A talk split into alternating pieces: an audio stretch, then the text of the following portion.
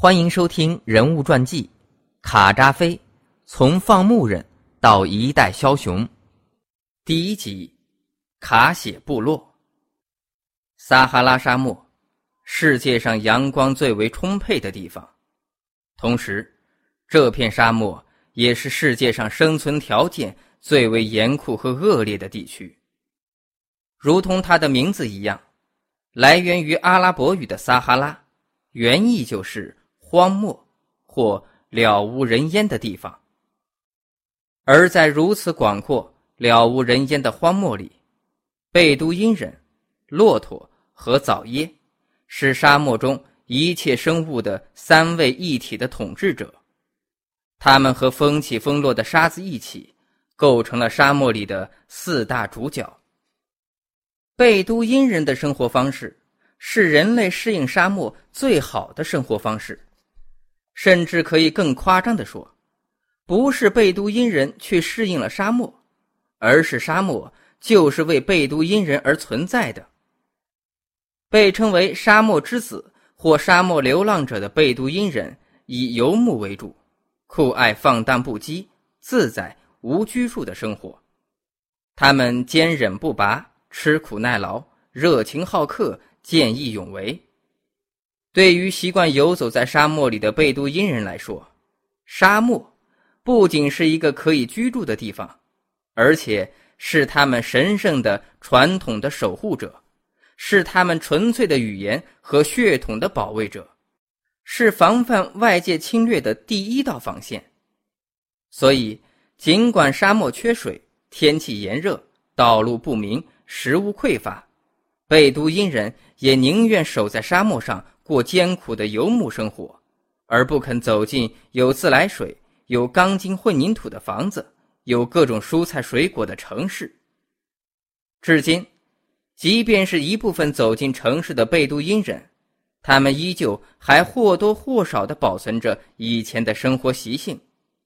他们依旧喜欢喝驼奶，依旧喜欢穿长及脚踝的灯笼裤、肥大的长衫，依旧喜欢睡帐篷。听着帐篷外的驼鸣声，进入安静的梦乡。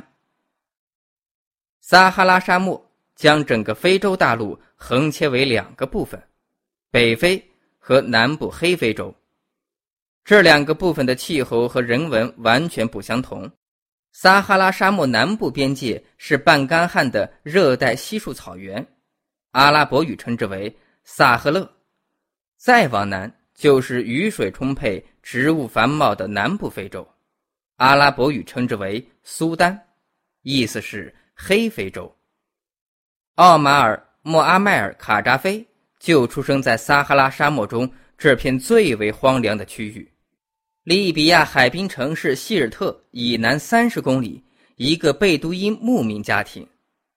据卡扎菲自己说，他出生于一九四二年。距今几十年来。这位从沙漠中走出的贝都因人卡扎菲，一直是屹立于时代潮头的人物。卡扎菲的父亲是阿布迈尔，其母名艾莎，两人都是贫穷的贝都因人。卡扎菲的父亲是一名在撒哈拉沙漠中寻找绿洲的放牧人，在二十世纪，在这个世界上最为贫穷的国家，艰难地维持着生活。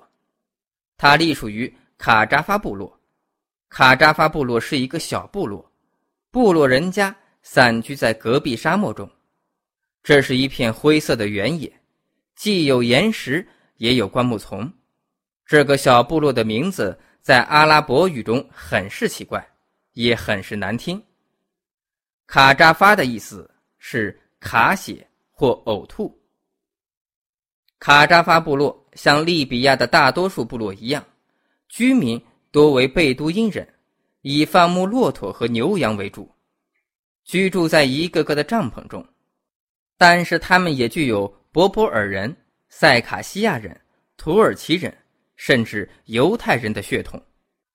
这些人曾经也是地中海沿岸城镇如米苏拉塔中举足轻重的商人。卡扎菲的父母不仅贫穷。而且都是目不识丁的文盲，尽管他们目不识丁，却一定要为这个独生儿子起一个与众不同的名字。他父亲记得，整个泰尔胡奈地区受人尊敬的圣徒叫穆阿迈尔，他认为这个孩子是真主的恩赐，于是为孩子命名奥马尔·穆阿迈尔·卡扎菲。卡扎菲是家里最小的孩子，也是唯一的男孩。他有三个姐姐，其中一个姐姐因患癌症去世，另一位与从希尔特来的当地人结婚，第三个姐姐嫁给了麦萨奥德·阿布杜尔·哈菲兹，后来哈菲兹成为费赞总督。卡扎菲后来回忆说，他记得第二次世界大战的时候，在撒哈拉沙漠上。进行的坦克战，先是英国人把意大利人赶到了沙漠以西，接着，隆美尔及其第五轻装甲师又经过利比亚横扫英国人，将其从班加西和托普鲁克赶走，并在埃及进逼盟军。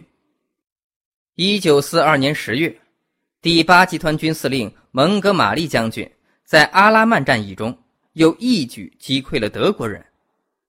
阿拉曼战役是第二次世界大战当中最有影响的战役之一，在急速的退逃中，德国人经希尔特返回突尼斯。此后，德国人和意大利人都再也没有统治过利比亚领土。